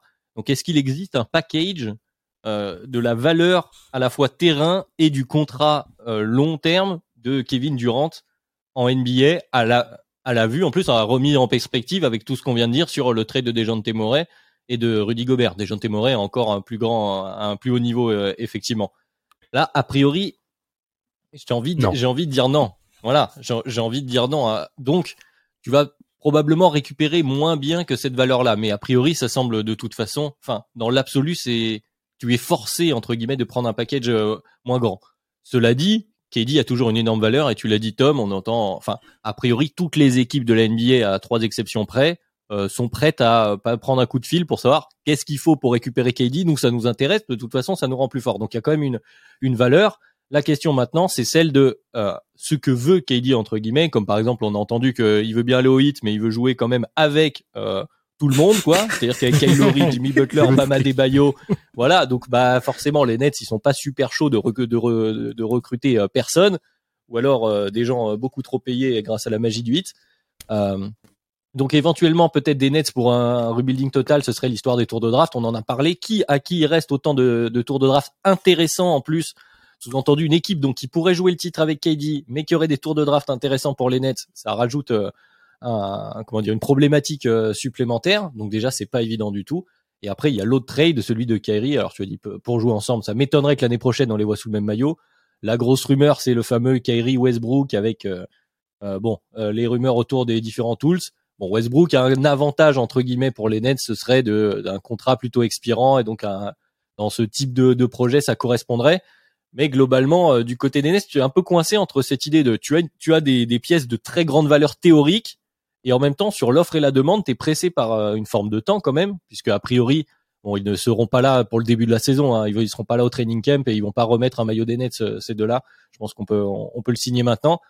Donc, euh, à quel moment tu cèdes et tu dis ok ça ça nous suffit et à qui? Ça on le verra bien. Il y a d'autant plus pas de, de package pour KD parce que on est dans une problématique où le mec veut partir et veut aller dans un candidat au titre parce que c'est Kevin Durant. Donc, il faut une équipe qui ait les reins assez solides pour lâcher un paquet d'assets et toujours dont des joueurs, parce que ça faut le dire, les Nets vont pas se contenter seulement de tours de draft, ils veulent des joueurs parce que tous leurs pics vont à, vont à, vont à Houston. Donc en fait, où il y a des swaps, etc. Donc ils n'ont en l'état aucun intérêt à tanker ou à être mauvais. Donc ils veulent aussi des, des garanties. Et avoir ce genre de garantie là, plus des pics, déjà c'est vraisemblablement en échange à 3 qui va se monter, donc ça va prendre du temps. C'est ce que nous dit tout, ce que dit tout le monde. J'espère que ça va pas sortir juste après le montage de ce podcast, quand même, ça serait bête. Mais c'est ce qui va prendre du temps, et c'est là où déjà, je pense, dans l'idée, le le package pour KD, vu ce qu'on échange pour euh, Rudy Gobert et des gens de n'existe pas, et d'autant plus avec les velléités des, avec les velléités maintenant des Nets. Pour ce qui est du reste par rapport à Kyrie, moi je trouve que par rapport à là où Kevin Durant, il faut, je pense, c'est un peu de la politique, parce qu'il y a beaucoup de gens qui disent oui, mais KD a 4 ans de contrat, là on peut l'envoyer euh, où ils veulent, qu'ils prennent le meilleur package. C'est encore de la politique où il faut un peu euh, conserver les apparences, je pense, et où il faut quand même offrir un peu ce que veut KD, même si pour moi ça pose certains problèmes en termes de prise vraiment de pouvoir euh, trop importante des joueurs. Kyrie a un double problème, c'est que pour moi, honnêtement, j'ai une offre du CSKA Moscou, je l'envoie dans le premier charter pour le CSKA Moscou. le problème est que je pense qu'à l'heure actuelle, et beaucoup de rumeurs, ce qu'on peut lire dans les articles du côté des États-Unis, personne ne veut toucher à Kyrie, et à juste titre. Les Lakers ont l'air d'être le seul plus ou moins sur le dossier. Pour, et bien souvent, dans les contrats qu'on met face à Kyrie, c'est jamais des contrats très reluisants. Donc, ils ont ce problème d'un, ils ont un joueur qui Kyrie toque à la porte du top 20 NBA, qui vont sûrement échanger contre un contrat toxique. Ce qui, ce qui quand même indique beaucoup et dit beaucoup sur la valeur qu'a Kyrie Irving actuellement. Ah, c'est pour ça que les Lakers, tu l'as dit, c'est leur, meilleur partenaire de trade pour Kyrie et que j'ai du mal à le voir aller euh, autre part euh, de mon côté. Parce que, comme tu as dit, c'est les seuls qui ont assez de velléité, assez confiance en eux. Alors, une nouvelle fois, quand ta règle, c'est parce que tu as LeBron James, c'est pas une vraie règle, mais du coup, voilà, ils sont tout seuls là-dessus. Ils sont les seuls à avoir LeBron James. Assez de velléité de lâcher des choses relativement intéressantes. Alors le problème, c'est qu'ils n'ont pas grand-chose du côté euh, des Lakers à offrir, mais c'est à peu près les seuls qui pourraient te lâcher des pièces qui euh, auraient un semblant d'intérêt parce qu'ils ont moins de réticence à accueillir Kerry puisqu'ils se disent que bon, côté de LeBron, de toute façon, il sera arrangé. A priori, il devrait le contrôler. Euh, c'est le seul qui aurait le- les clés du, du vaudou. Peut-être Dallas serait peut-être tenté à pour, par faire quelque chose hein, pour Ils, ils apparaissent ouais dans les noms. parce qu'ils ont ils ont pas mal de ils ont pas mal de contrats en pilier qui pourraient intéresser. Ils peuvent peut-être euh, négocier la protection de leur pic euh, à envoyer à, à aux Knicks dans le cadre du, du dernier pic à envoyer aux Knicks dans le transfert de Porzingis pour récupérer euh, tout leur pic de draft du coup et euh, ensuite euh, pouvoir euh, proposer un, un énorme package euh, pour Kyrie mais même là je pense pas qu'il y aura un énorme package pour Kyrie hein, en vrai Tu, tu vois, t'as- Énorme, tu peux ça. faire ça, tu, tu peux aliéner euh, euh, Luka Doncic parce que Kyrie Irving, le problème, ça serait juste un joueur. tu qui- penses qu'on en est là? Tu penses qu'on en est là en vrai? Alors, je sais pas, mais euh, je, je répète souvent ce que je dis à propos des coachs. Le pire truc qui peut t'arriver en NBA, c'est un vestiaire qui est brisé. C'est le pire truc qui puisse t'arriver. Il y a, il y a pas pire, c'est un, un vestiaire brisé. Et euh, je déteste parler d'un joueur en ces termes-là, surtout parce que mon joueur préféré, Dwight Howard, a souvent été caractérisé dans ce sens-là. Donc c'est un truc que je n'aime pas faire. Mais Kyrie Irving, je suis désolé, il y a trop de passifs à ce stade-là. Je, je Mhm. n'amène honnêtement, on en a parlé quand il y a eu les premières rumeurs. Je me rappelle avec Alan que je salue, Alan américain. On le félicite. Ouais. Euh, Alan de Santa Clara Alan de Santa Clara, on va l'appeler comme ça maintenant. Si je ne suis pas les Lakers, je ne touche pas à Kyrie Irving. Je ne touche pas à Kyrie Irving. Même Luka Doncic, Dallas, pour moi, non, je, n'y touche pas. Ah, surtout qu'on est là, euh, enfin le problème entre guillemets des trucs, des équipes comme Dallas de, de, ce type de construction, c'est que comme l'a dit Ben, t'as un risque d'aliénation aussi entre guillemets hein, de Luka Doncic sur le terrain, quoi. C'est-à-dire que Kyrie Irving, c'est un, un joueur ball dominant quand même mine de rien. Même s'il devrait, t'as envie de te dire, il devrait s'être rendu compte depuis que du coup, il faudrait que ce soit le numéro 2. Est-ce que vraiment tu veux, tu veux mettre autant de, enfin prendre autant de risques pour ça, pour un un fit qui est pas parfait, quoi. Mais est-ce qu'on peut, est-ce qu'on peut toujours parler de Kyrie le basketteur en vrai maintenant? C'est ça, c'est ça, Mais moi, c'est c'est ça, c'est oui. ça le gros problème, parce que vu le souk, le souk qu'il met partout, est-ce qu'on peut vraiment parler euh, encore Alors ça, quand il est sur le terrain, Kyrie Irving, c'est un bon joueur de basket. Enfin, Oui. il a montré Léger. pas mal de, de points, voilà, des points à 60 points et tout ça. Enfin, il, a, il fait des choses sur le terrain. Mais encore une fois, il est très rarement présent. il est très rarement présent. Et Mhm. tout ce qu'il y a, euh, même et quand il est pas pré- quand il est pas présent sur le terrain, on l'oublie pas pour autant parce qu'il y a énormément de choses hors terrain sur lesquelles il fait réagir. Enfin, l'an dernier, le mec se barre, on sait pas pourquoi, il disparaît. Il dit- non mais, non mais, on rigole, mais il disparaît quoi Il a disparu quoi Deux deux semaines? C'est pas, il est parti. Mm. Personne ne sait. Puis il revient normal. Enfin, Il revient, puis il fait des posts Instagram et on sait pas trop ce que ça veut dire. Et, euh, Et tu vois, le, truc le qui me saoule, c'est qu'on déteste parler de ça, mais là, on est sur... euh, J'ai j'ai partagé j'ai- ce gif. Est-ce que tout le monde a vu Oh, I Met Your Mother ici? Il y, a- il y a cette théorie de, en gros, de, euh, de Barney Simpson, en gros, folie Ouais. et, beau- et beauté, Et en hot. gros. Et, et, et en fait, il est hors cadre, Kyrie, maintenant. Le talent ne justifie pas ça. Ça ne justifie plus ça. Ça, ça pouvait le justifier à une période, ça ne justifie plus. Il, a, il y a beaucoup trop de questions euh, sur euh, l'attitude et tout pour... euh, et, et il y a, tu vois, on n'en a pas encore parlé, mais terrain plus basket, il y a cette question, est-ce que c'est un joueur coachable? Il y a beaucoup de, quand même de trucs par rapport, euh, il y a beaucoup de d'articles qui sortent par rapport euh, au non-respect entre guillemets qu'il qu'il avait par rapport aux consignes d'un Steve Nash par exemple. Est-ce que c'est vraiment quelque chose d'un point de vue, est-ce qu'il il est coachable Kyrie Irving encore? Il y a beaucoup trop de questions, je suis désolé. En voilà un autre euh, un autre personnage qui sort pas grandi de cette histoire malgré lui, hein, qui a été euh, qui, est, venu entre guillemets pour contenter euh, ses stars qui voulaient une autre euh, un ancien joueur NBA respecté sur le banc, mais a priori voilà des bruits qui sortent, euh, il été plutôt Enfin, ça a été compliqué pour lui et ça lui fait pas une, une super pub. Je pense que lui, peut, il est peut-être soulagé de cette histoire. Pas grandi, mais soulagé parce que si tu te retrouves avec euh, un effectif euh, jeune et vas-y, montre-nous ce que tu sais faire en tant que coach. C'est peut-être celui qui, qui va le mieux s'en sortir euh, euh, au final. En tout cas, on lui souhaite, Après- comme il disait. Ouais.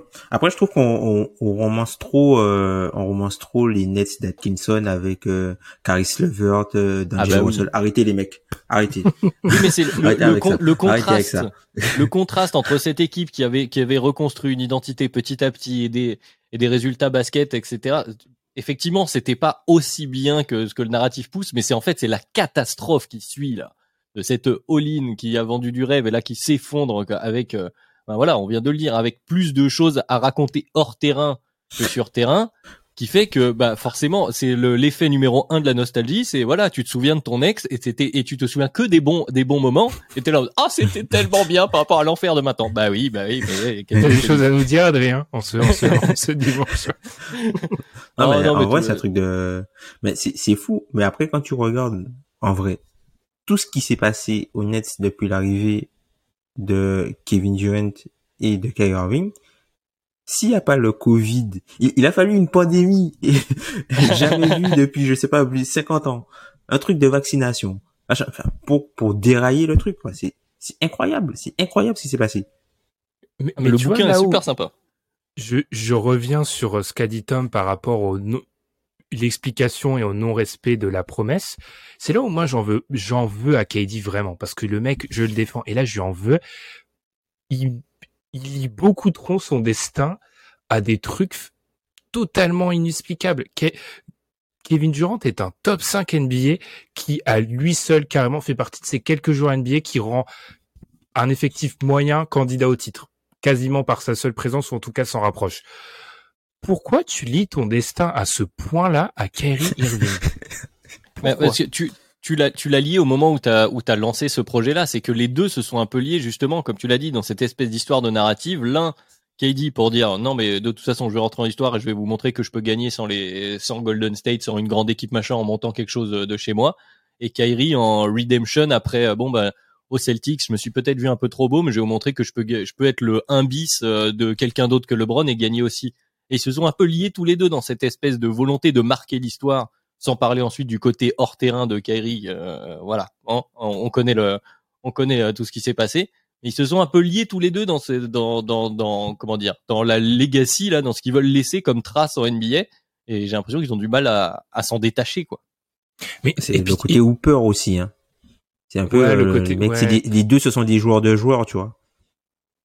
Mais, mais, mais tu vois, quand Tom, tu dis ça, est-ce que, je reviens au propos de base, KD, il doit aussi prendre conscience que les, les termes du contrat sont à renégocier après la saison de Kyrie Irving.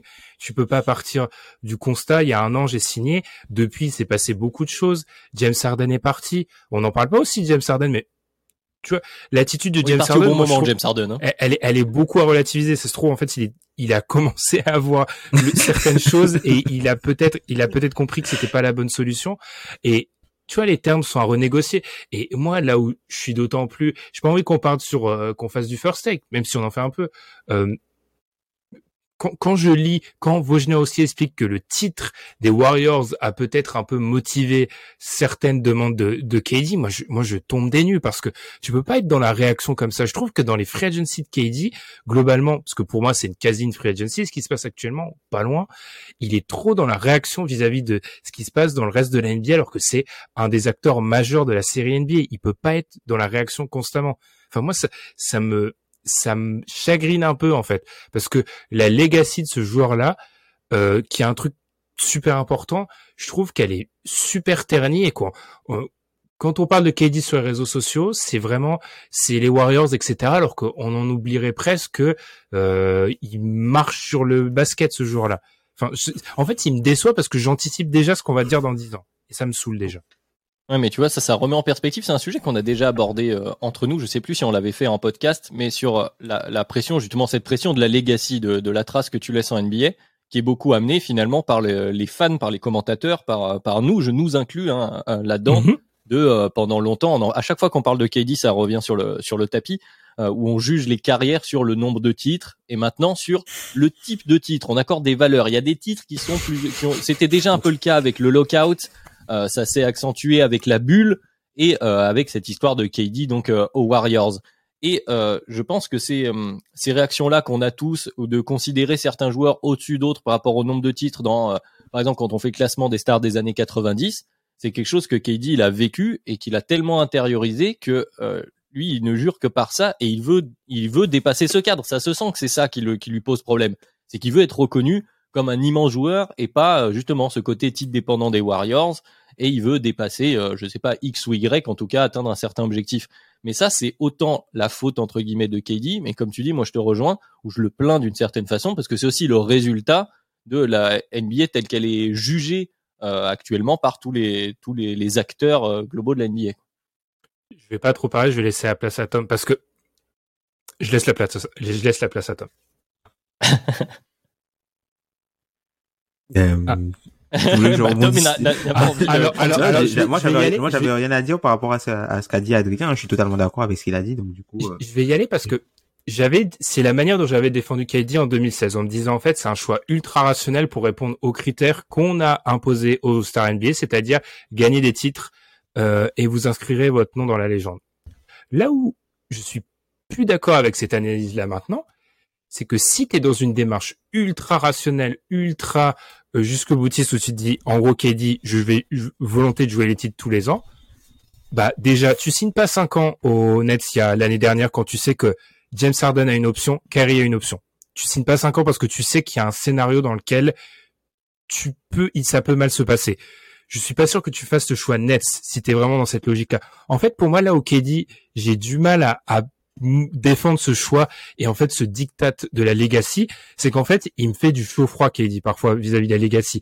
Il y a des fois où tu as l'impression qu'il te dit non mais la legacy en fait moi je veux juste Tom l'a dit, je suis un hooper, moi je veux juste jouer au basket kiffer et il y a des fois où tu as l'impression qu'il est totalement régi par cette logique-là. C'est là où il y a un chaud froid que j'arrive plus à comprendre, j'avais cru comprendre en 2016 et que je comprends plus.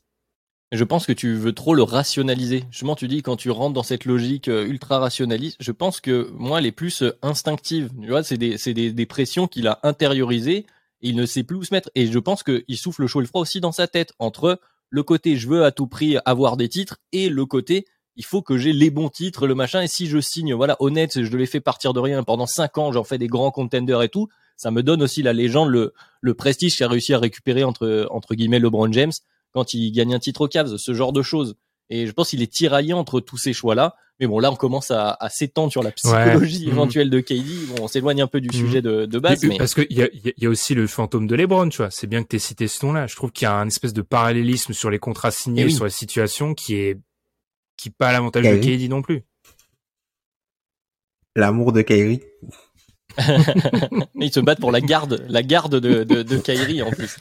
C'est vrai qu'il y a un parallèle, mais, mais ça, je pense que c'est, il y aura un long podcast à faire à la, à la retraite de chacun de ces joueurs, du parallèle qui a été fait, enfin, surtout pour celle de KD, parce que LeBron, il y a un autre parallèle, je pense qu'il fera un peu plus parler. Bref. Je, je peux je peux poser une dernière question, Adrien? Qui donne un contrat de dans un an à Kyrie Irving? Moi, c'est la vraie question qui me fascine. Tu veux dire candidat Isaiah Thomas? Bah, il y aura un contrat. Je dis pas ça, mais mis à part euh, vraiment rédemption totale du côté des Lakers, qui qui va faire ça? Je parle d'un vrai contrat hein, pour Kyrie Irving, d'un joueur parce que il- ça reste un joueur très très fort. Qui va lui donner un contrat à la mesure de son talent basket? À, à la mesure, j'ai pas la réponse, mais un contrat pour le, le délire et aller jusqu'au bout. Je reviens, je fais euh, un tour, je reviens au début du podcast, les Timberwolves. Ah, pour à la place de Russell? Ouais. Mais, mais, mais là, c'est du, on est sur de, de la fiction totale. Hein. Mais non, sinon, comme tu l'as dit, c'est c'est vrai que retrouver un contrat à la valeur du joueur. Il y a un autre joueur qui a d'autres problématiques hors terrain là actuellement sur cette free agency. C'est quelque chose qui est, Ouais. qui, qui- qui est compliqué. Mhm. Il n'y a pas que le terrain au basketball. Il n'y a pas que le terrain dans la vie de joueurs professionnels euh, de basketball, mais d'ailleurs de tout sport, d'ailleurs de, de sportifs professionnels. Il n'y a pas que les performances qui comptent, d'autant plus dans un sport collectif. Euh, c'est un, c'est un fait évident. Alors que Kyrie de base part d'un capital démentiel, c'est-à-dire qu'il y a encore des il, Il y part a d'un talent et hype. de hype, de talent, de côté esthète du basket. Il part d'un capital. C'est vraiment un joueur qui, pour, pour moi, il y a cinq ans, il était intouchable dans ce côté un peu euh, favori des fans. Donc c'est c'est pour que lui tombe si bas, c'est vraiment que bref. Même Iverson n'était pas tombé. euh, à ce point-là pour faire la comparaison dans le, de ce type de, ce type d'esthète qui a généré un nombre de fans et de vocations et de. En tout cas, voilà, un sujet net qui qui, qui, qui est loin d'être terminé. On pourrait s'étendre encore pendant trois quarts d'heure, mais on est déjà à une, un petit heure et quart. Et puis on a encore quelques, quelques petits sujets. On va partir en carte blanche, on va dire, pour terminer euh, euh, ce podcast sur euh, ce que vous avez aimé, ce que vous avez moins aimé, euh, déception ou non, sur cette free agency, sur ces trades, parce que ça peut être un peu des deux, sur des équipes, sur un contrat particulier. Tom, vu qu'on a beaucoup parlé avec Ben, je vais te donner la parole. Qu'est-ce que tu as envie de souligner, toi, sur sur ces derniers jours, là, ce qui s'est passé sur ce début de, de Free Agency 2022 euh, Moi, j'ai trouvé que, enfin, la plupart des signatures sont cohérentes. Hein. La plupart des signatures sont sont cohérentes. Il y a beaucoup de resignatures. Du coup, il y a, il y a au final, il y a très peu de, de, de joueurs entre guillemets de premier plan qui changent de franchise.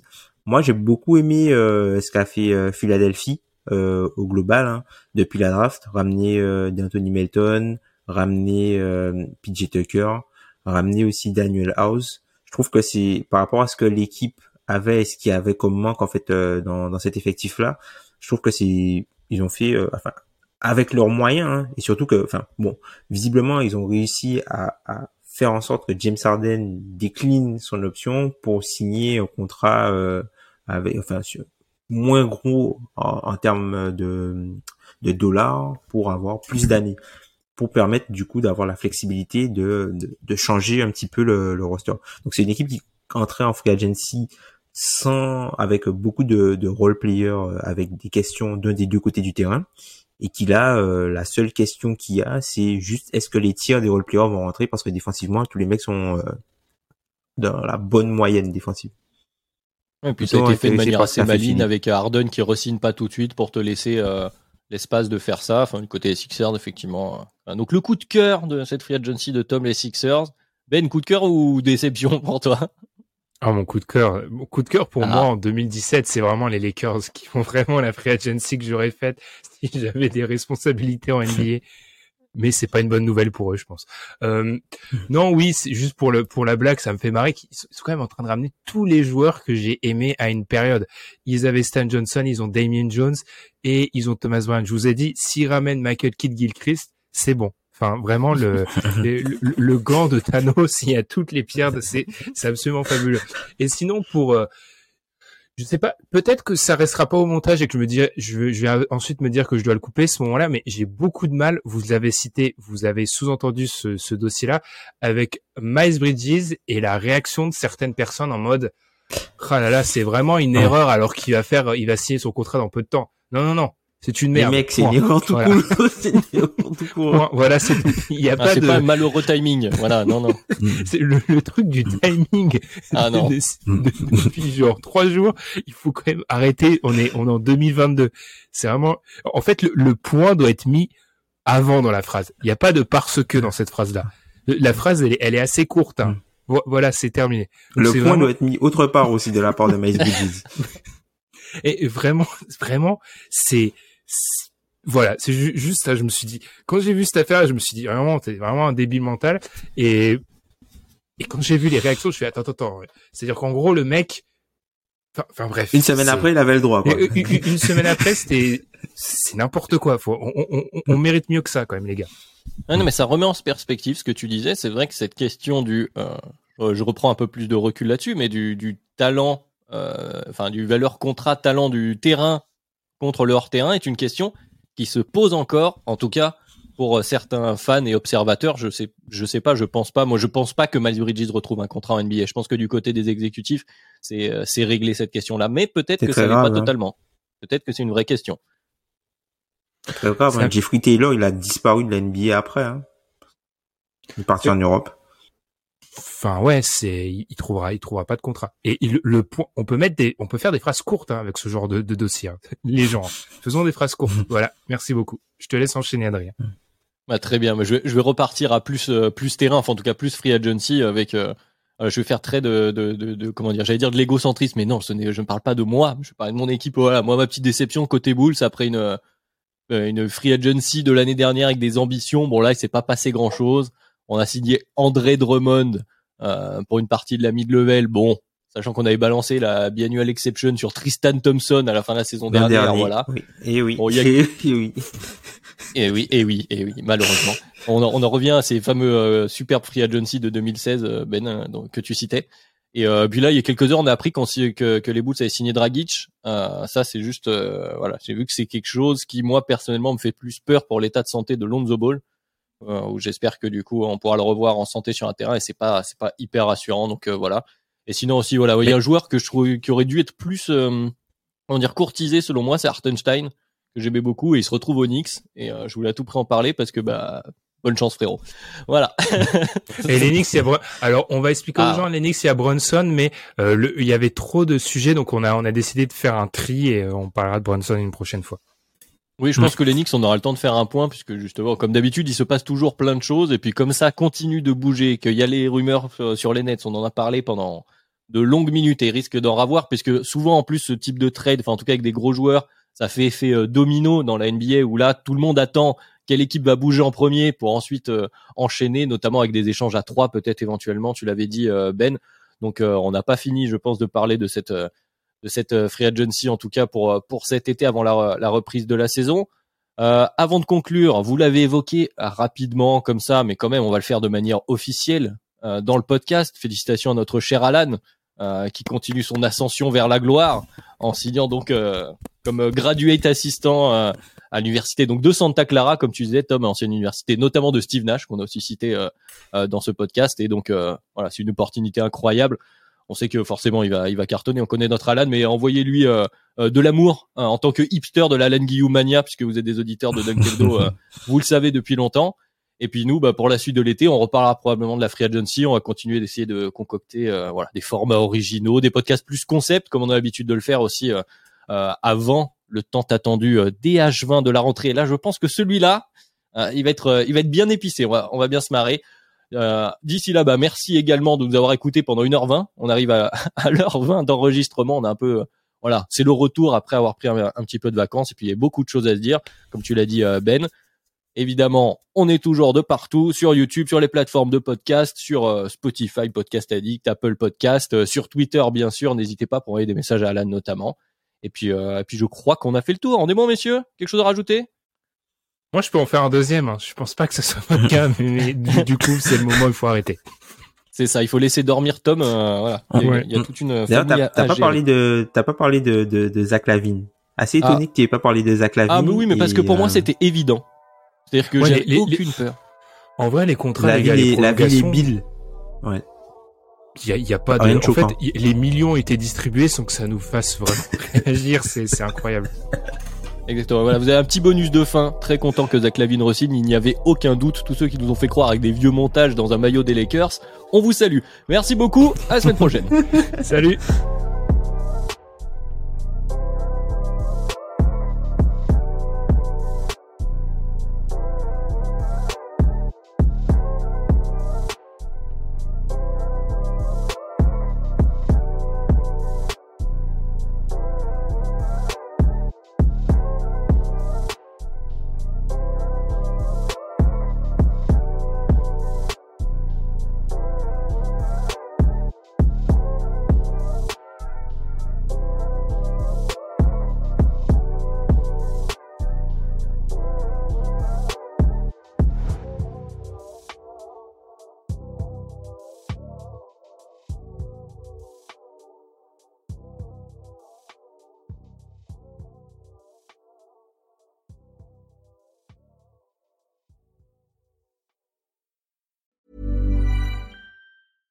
Even when we're on a budget, we still deserve nice things.